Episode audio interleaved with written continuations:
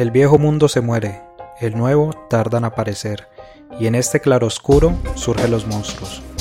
Esto escribió el viejo Sardo cuando en Europa se alzaban las fuerzas oscuras que pondrían en riesgo al mundo en los años 30 del siglo pasado. Hoy nos encontramos en la misma situación. Peligros y esperanzas se juntan para hacer del futuro algo incierto. Acompáñenos en este viaje para comprender en qué punto de la historia nos encontramos y avisorar un nuevo horizonte que deje atrás los peligros de nuestra época. Esto es El Mundo en Claroscuro.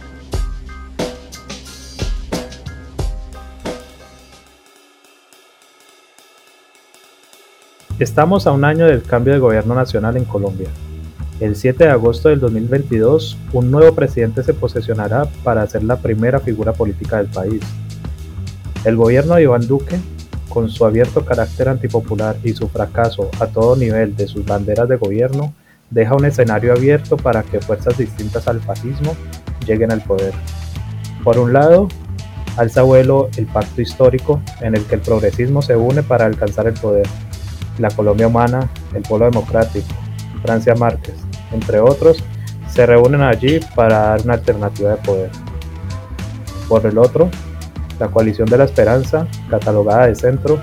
opta por entrar entre las posibilidades ocupar la Casa de Nariño. En la conducción y la producción Sergio Hernández, este es el mundo en claroscuro y hoy hablaremos sobre el inicio del año electoral que elegirá el próximo presidente y Senado de la República.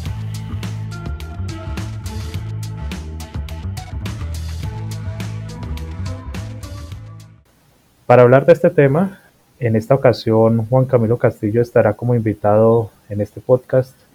quien habitualmente es nuestro conductor. Juan es graduado de la Universidad del Valle del programa de filosofía, cuenta con una maestría en esta misma disciplina en la Universidad de Leipzig, Alemania, donde actualmente cursa el doctorado. Bienvenido Juan. Un gusto tenerte con nosotros, esta vez de ese lado del micrófono. Muchas gracias Sergio y me alegro poder cambiar de, punto de, expresión, por lo menos en esta ocasión. Empecemos por, digamos, por el principio y el principio en este caso tiene que ver con el gobierno de Duque que está un año de terminar y qué balance podríamos hacer de él. En este sentido, eh, ¿cómo crees que podríamos evaluar el actual gobierno a un año de dejar el poder? Bueno, eh, yo empezaría con, una respuesta sencilla, clara y, cortante. El, estos tres años del gobierno uribista han sido claramente desastrosos. Pero para explicar por qué han sido desastrosos, creo que voy a empezar con algo que decías en la introducción y es que el gobierno uribista o el gobierno de Iván Duque ha abonado el camino para que eh, otras fuerzas políticas de una perspectiva diferente, con una ideología diferente, puedan eh, disputarle el poder. Yo creo que en ese sentido tienes razón, pero no es 100%, 100 cierto, 100% la razón. Yo creo que es importante entender que el gobierno eh, uribista al parecer no ha podido entender el momento, el momento histórico eh, y de repliegue que han tenido los proyectos eh, neofascistas en, no solamente en Latinoamérica, sino sobre todo en partes de, de Europa occidental, que de una forma indirecta también condicionan lo que es el debate público. Eh, y en ese sentido, pues el gobierno el gobierno uribista ha sido desastroso y lo vemos desastroso ahora y ha mantenido, eh, ha tenido constantemente manifestaciones en contra, no tanto por lo desastroso que es, porque hemos tenido gobiernos desastrosos uno detrás del otro y, abiertamente antipopulares, sino que han, sido tan desastroso y lo, vemos que en el aspecto público es catalogado como un gobierno ilegítimo, un gobierno desastroso, un gobierno eh, antipopular, eh, porque ese gobierno y esa forma de actuar ha estado en una completa desconexión, no solamente con la sociedad colombiana, sino con el quehacer internacional y con las perspectivas internacionales. Eh, pero para hablar de los últimos tres años del gobierno uribista en particular, del gobierno de Iván, Duque, hay que, hay que decir que eh, en, muchos, en muchos sentidos hemos retrocedido, retrocedido décadas y décadas en lo que había sido, digamos, un mejoramiento o el desarrollo de la sociedad colombiana. Eh, la producción de droga hoy por hoy es altísima en Colombia y parece totalmente desbocado. Las diferentes organizaciones em, armadas que existen en Colombia han aumentado su capacidad militar. En la economía colombiana, el,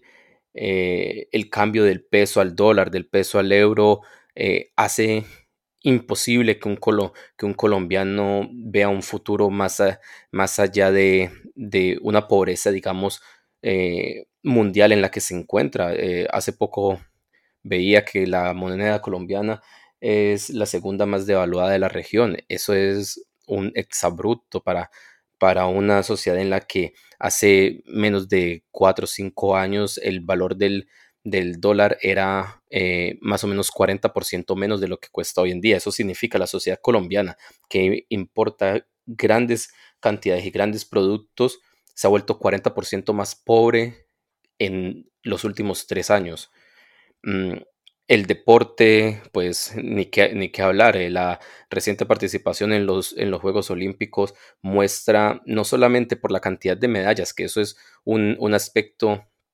importantes y no por la cantidad de deportistas que pudieron participar y que fueron apoyados por el, por el Estado colombiano, muestra un, retroceso importantísimo en, la, eh, en el desarrollo del deporte y de una cultura deportiva en Colombia. Y creo que, y en esto concuerdo con eh, un análisis que hizo recientemente Ariel Ávila, creo que uno de los aspectos más difíciles para para un próximo gobierno que yo espero que sea de izquierdas, es que los últimos tres años han sido eh, de profundización de la desconfianza social en, en, el Estado colombiano, o mejor dicho, en las instituciones del Estado colombiano. Cualquier gobierno que comience el próximo año en la Casa de Nariño se va a encontrar con, con ese panorama de que el, el colombiano de a pie no confía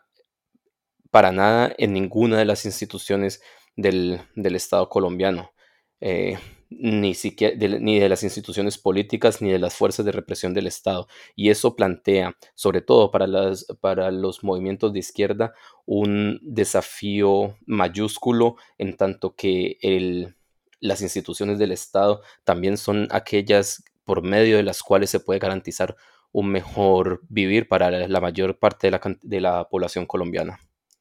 Quisiera que cortamente eh, nos quedáramos en este último punto que tocas, que en mi perspectiva es de la mayor trascendencia posible.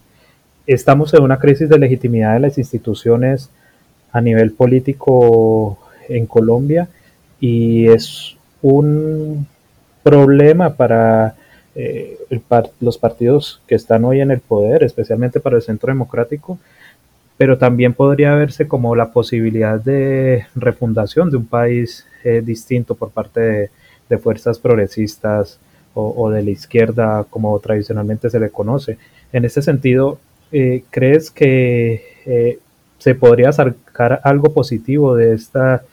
falta de legitimidad de las instituciones hacia la construcción de un nuevo Estado en Colombia? La respuesta optimista y corta es sí. La respuesta, eh, bueno, yo creo que eh, en esto hay que, hay que hacer una diferenciación entre, entre el aspecto, digamos, eh, lo, reformulo. Creo que al hablar del, uribismo y de cuando el uribismo está puesto, digamos, en una posición de jaque, hay que hablarlo no solamente desde el punto de vista académico, en el que en este caso, por ejemplo, sería que sería un, un, sí, se puede sacar algo positivo de esta situación y sí, eso, esa eh, deslegitimidad de las, de las instituciones del Estado presupone un problema para el uribismo, pero yo creo que si analizamos el aspecto de la, de la política real y de la política real como lo plantea el, uribismo, eh, presupone o significa no tanto un problema, claro, es un problema, para ellos sería mucho más sencillo eh, gobernar y realizar todas las reformas que hacen si las instituciones fueran, fueran más legítimas, porque habría muchas menos manifestaciones y tendrían que, que sustentar y justificar mucho menos sus acciones, pero en tanto que el uribismo es un, movimiento un movimiento y un partido político, una visión de país ampliamente antipopular y eh, ampliamente, digamos, clientelista, eh, burocratizada, con tendencia a, las acciones ilegales, con esa representación de, lo ilegal y de, y de la, podríamos decir, de, de un proyecto político que, que, tiene su nacimiento en la perspectiva política del, paramilitarismo. Creo que en ese sentido al uribismo le va y le viene en términos prácticos qué tan eh, que una sociedad como la colombiana, con las características de la sociedad colombiana, algunas instituciones del Estado sean un poco más o un poco menos eh, legítimas. Dicho esto, pero desde la perspectiva de la izquierda, creo que eso, eso sí es un punto de partida a partir del que un gobierno de izquierdas, o sea, un eventual gobierno de izquierdas el próximo año puede tener una especie, digámoslo, de reestructuración del contrato social colombiano. El nivel de, de ilegitimidad que tienen las las instituciones del Estado en Colombia permitirían a un eventual gobierno de izquierdas replantear y reestructurar y reestructurar bajo la premisa de eso como estaba no servía, tenemos que hacerlo diferente y tenemos que hacerlo diferente, tenemos que hacerlo nuevo, tenemos que hacerlo mejor. Yo creo que un gobierno de izquierdas tendría ganaría en legitimidad si, por ejemplo, reestructurara o cambiara lo que es el Ministerio de Defensa,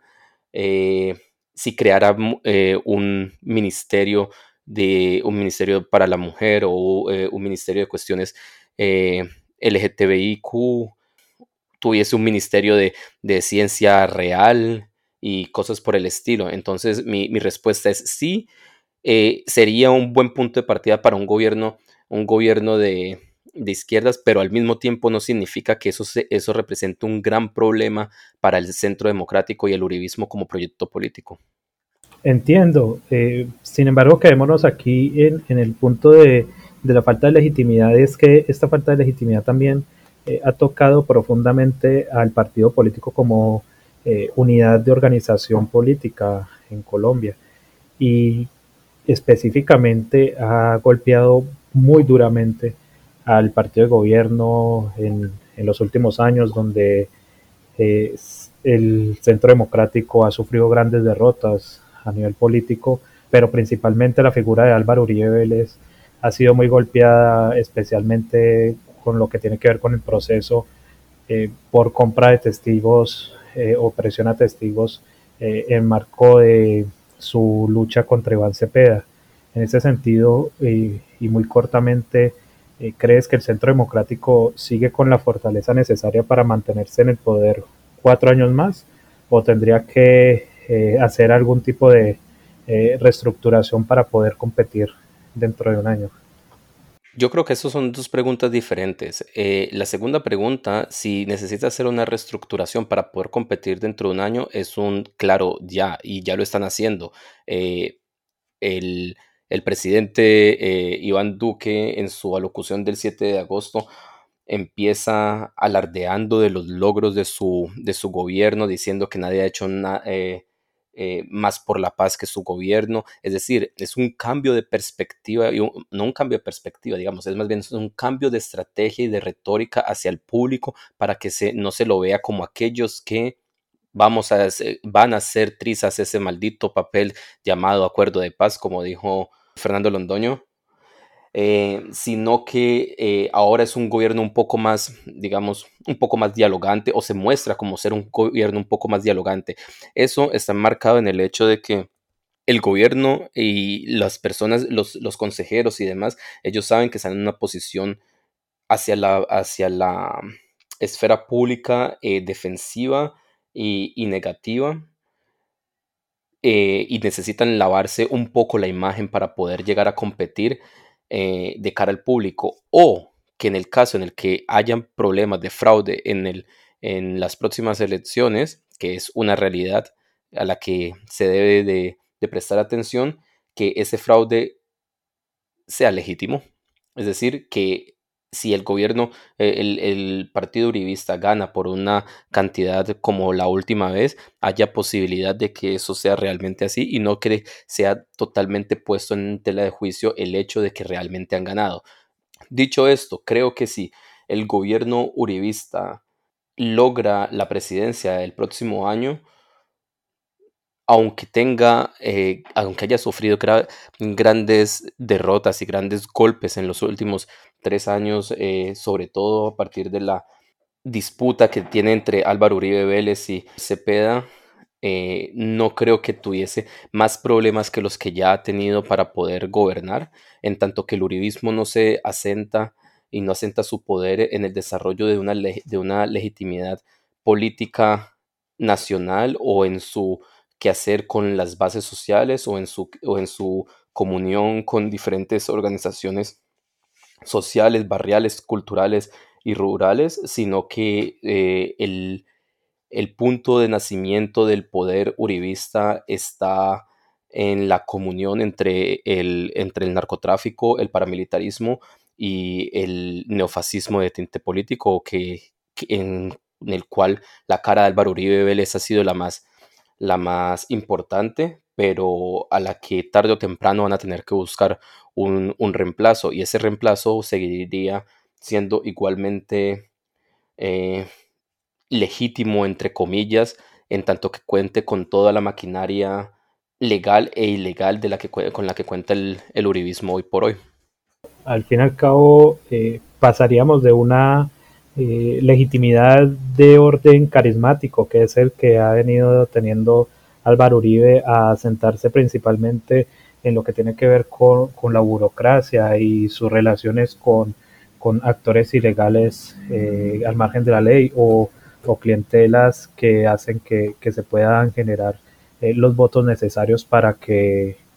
para que el uribismo esté en el poder unos años más. Ahí hay un, cambio de la forma de, de ejercer el poder a nivel nacional pero eh, saliéndonos un poco de la extrema derecha y yendo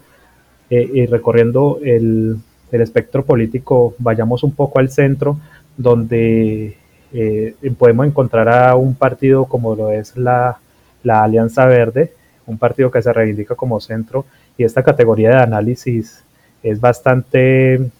problemática dentro de las ciencias sociales,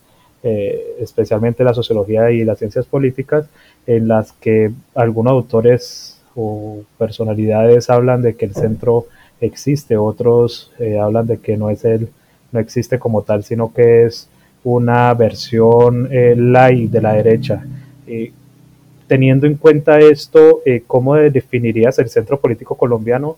y a las fuerzas que lo componen? Por ejemplo, la Alianza Verde o también lo que tendríamos que ver con Compromiso Ciudadano. Bueno, eso es una pregunta fantástica y es que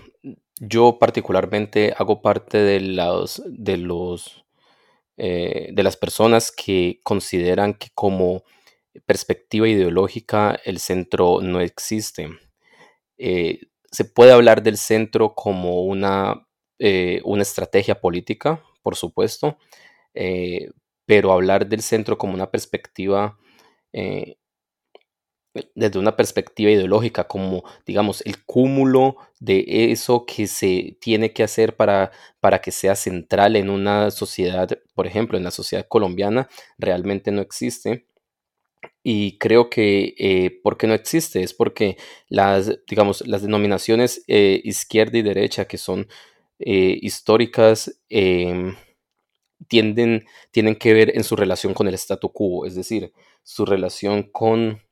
eh, la variación o la transformación del statu quo imperante o la, el mantenimiento del statu quo imperante. Tenemos a la derecha como el aspecto reaccionario eh, per se, que mantiene el statu quo, eh, y tenemos la izquierda como el aspecto revolucionario o transformador per se que intenta superar lo viejo y, tener algo nuevo. ¿Qué, ¿Qué sería en ese sentido el centro? El centro sería aquella cosa inexplicable en la que ni, ni se transforma ni se mantiene. O mejor, se transforma manteniendo. Y transformar manteniendo es exactamente una contradicción en los términos. Uno no mantiene el statu quo transformándolo. Es decir,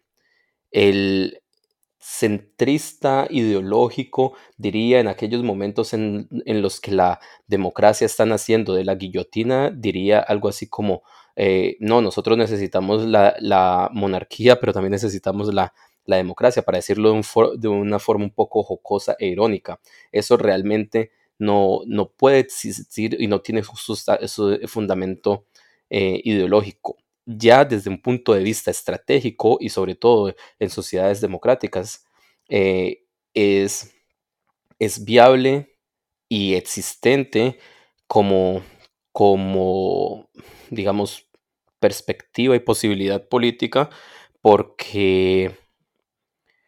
le, porque le habla al oído aquellos que no están muy de acuerdo con el statu quo imperante, pero tampoco tienen la necesidad de cambiarlo de raíz o de ponerlo en, cuestión de raíz, pues eh, eh, a razón de sus particulares privilegios, pero al mismo tiempo le habla a aquellos que en tanto que hacen parte de la periferia o son los excluidos del statu quo imperante, eh, intentan cambiarlo y les dice, de aquí podemos tomar lo mejor y de aquí podemos tomar lo mejor. Y entonces, en tanto que se puede tomar lo mejor de las dos perspectivas, ellos dirían, nosotros no somos ni lo uno ni lo otro, nosotros solamente somos los que los unifican. Eh, desde mi perspectiva, eso es falso. Y eso es una, es una mentira.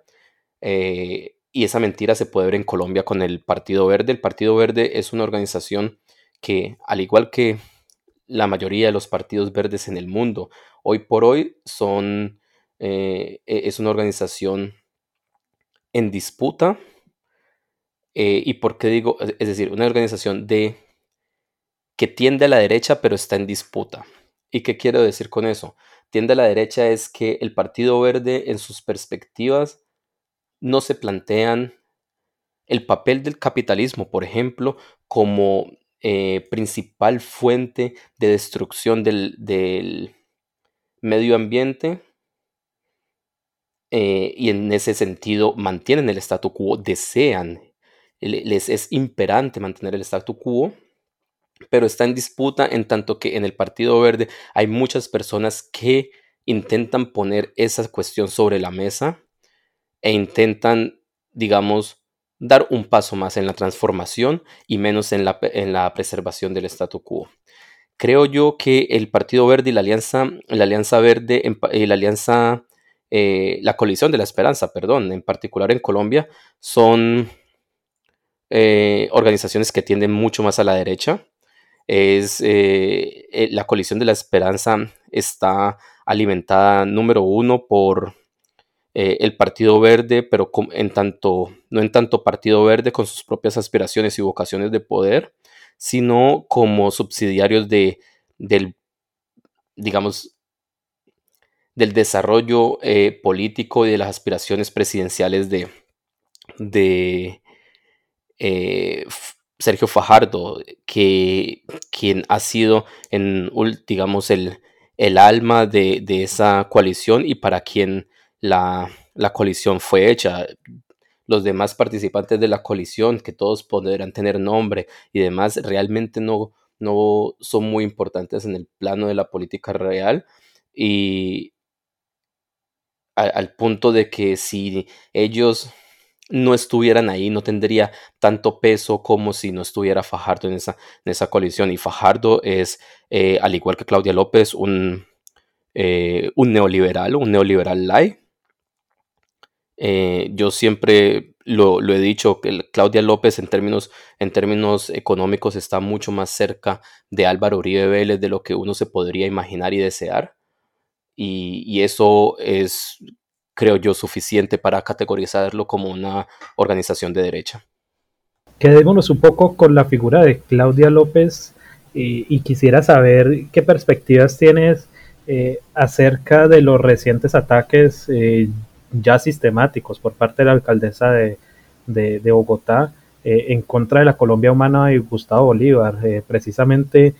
hace poco se dio otro episodio en el que ella aseguraba que esta organización política y este congresista en específico eran quienes motivaban constantemente y financiaban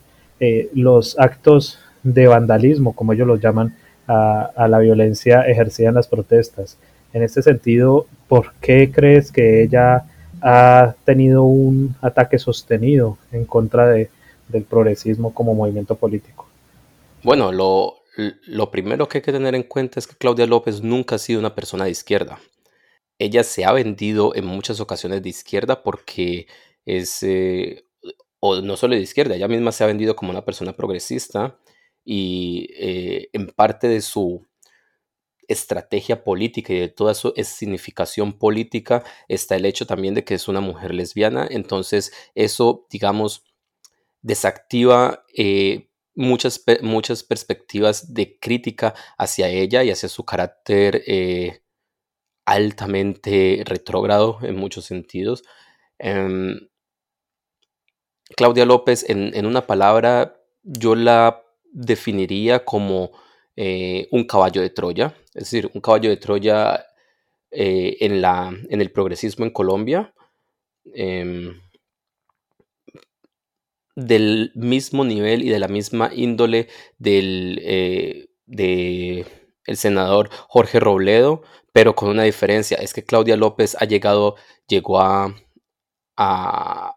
gobernar, en este caso la ciudad de Bogotá, y en tanto que llega a gobernar, eh, en el momento en el que tiene que tomar decisiones, ella, ella muestra su, su faceta más original. Eh, ¿Por qué, eh, digamos, estos, estos ataques hacia la Colombia humana, hacia Gustavo Bolívar, hacia el pacto histórico y demás, eran de esperarse y tienen que ser necesariamente en, el futuro mucho, mucho peores. ¿Y por qué digo necesariamente? Porque eh, los ataques a, la Colombia humana, a Gustavo Petro, al pacto histórico y a Gustavo Bolívar son una medida de, digamos, de supervivencia política. Em, y, y, qué quiero decir con eso de supervivencia política? Es que Claudia López no solamente está pensando en lo que hace ahora en la, eh, como alcaldesa de Bogotá, sino que está pensando primero en hacia dónde va y ese hacia dónde va es está eh, relacionado, podría apostar yo a que ella eh, se ve en algunos años siendo aspirante a la presidencia de, de Colombia y para eso necesita demostrarle a los, a los ricos del país que es una persona de fiar. ¿Y por qué? Porque Claudia López no es de izquierda y no le interesa en ningún sentido tener relación alguna con los movimientos sociales, eh, culturales, barriales y demás. Claudia López, como lo dije anteriormente, es eh, un caballo de Troya y ahora está utilizando el pacto histórico y sus peleas con el pacto histórico como una forma de congraciarse y de, y de tomar para sí un, espectro, un espectro político en el que ella se, se sienta eh, legítima y, bien. Eh, no, es de, asombrarse que en el futuro próximo tenga discusiones y, peleas similares con el, con el sector más, más agrio y más agresivo de la derecha colombiana, así como lo tuvo con, con el presidente Duque y todos los ministros eh, al inicio de la pandemia. Para finalizar este capítulo, este episodio, eh, vamos hacia la izquierda. Eh, ya hemos hablado a lo largo del episodio esta conversación sobre la Colombia humana, el pacto histórico como tal, que, que reúne diferentes fuerzas progresistas a nivel nacional y también a nivel local y regional. Pero este pacto pues no ha sido monolítico, eh, ha sido eh, también un campo de disputas entre las diferentes fuerzas que, que podemos encontrar allí. La última o, la más reciente es la que tiene que ver con eh, la disputa sobre si las listas al Congreso debieran de ser listas abiertas o cerradas. Ganaron eh, quienes pensaban que deberan de ser cerradas y esto genera una serie de desafíos y digamos interrogantes al respecto. En este sentido, eh, ¿cuáles crees en tu concepto que pueden ser eh, estos desafíos y posibilidades de una fuerza política que podría consolidarse en las próximas elecciones? Bueno, la, pregunta es, es, realmente difícil y es que el pacto histórico eh, lo primero que tiene que hacer es ir contra la historia eh, de, los, de las organizaciones de izquierda que se inmolan antes de llegar, eh, antes de llegar a la, al punto de, victoria, por decirlo así. y se inmolan, ¿por qué? Porque creo que carecen de, pragmatismo en muchos casos. Em, yo creo que, el pacto histórico se, tiene, tiene grandes desafíos frente a sí. Eh, y los dirigentes del pacto histórico tienen grandes, grandes desafíos eh, que, cumplir. Mm, yo diría que el primer desafío y lo estratégicamente lo primero que, que deben de definir es, es una estrategia clara y un discurso claro, digamos claro y amplio en el que se desmarquen de otras fuerzas políticas, en el que pongan en aprietos a lo que se quiere llamar como centro político, es decir, obligar al centro político a tomar parte, sería el primer punto de reafirmación de lo que es el pacto histórico, mm, que es algo que, por ejemplo, el, pacto histórico, o no el pacto histórico, la Colombia humana no logró hace cuatro años en, la segunda vuelta el, así nombrado centro político eh, no tuvo ningún problema en decir nosotros vamos a apoyar indirectamente al ganador en tanto que vamos a votar en blanco o ir a ver ballenas. El, desarrollar una estrategia que evite eso tiene que ser el primer punto de partida del, pacto histórico porque si no, no va a tener ninguna posibilidad de victoria real. Eh, el segundo desafío grande que tiene el pacto histórico ante sí es una interacción fuerte, eh, genuina y de igual a igual, no solamente con otras organizaciones y movimientos sociales, eh, sino también con organizaciones barriales, rurales, y culturales, incluso con la primera línea, porque estamos en un momento de decisión en el que, en el que esas perspectivas tienen que ser parte de una, de una posición o de una organización progresista en Colombia. Sería inadmisible que, el pacto histórico, en tanto organización progresista, no se dé a la tarea de vincular a las diferentes organizaciones y visiones progresistas que tiene Colombia y las deje afuera de esta disputa política que, eh, sin decirlo de una forma exagerada, es trascendental en la historia de Colombia. Y creo que el tercer punto es una estrategia que yo denominaría de doble espectro, eh, en tanto que deben de ser dialogantes,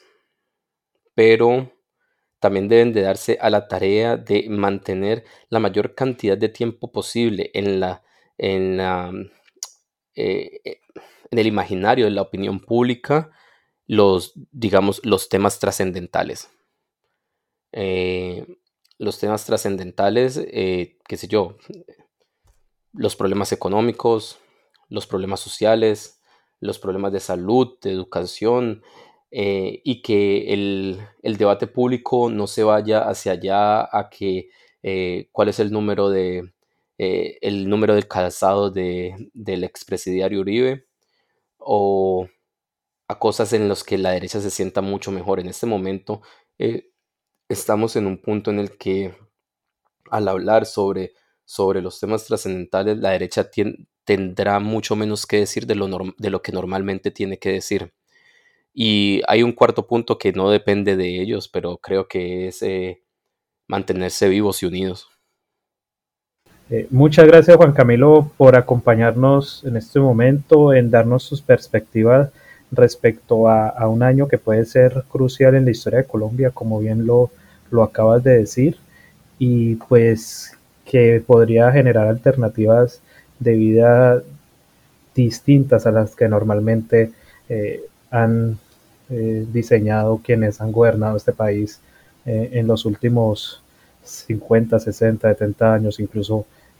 mucho más hacia atrás. Muchas gracias a ustedes por acompañarnos, escucharnos en este nuevo episodio después de unas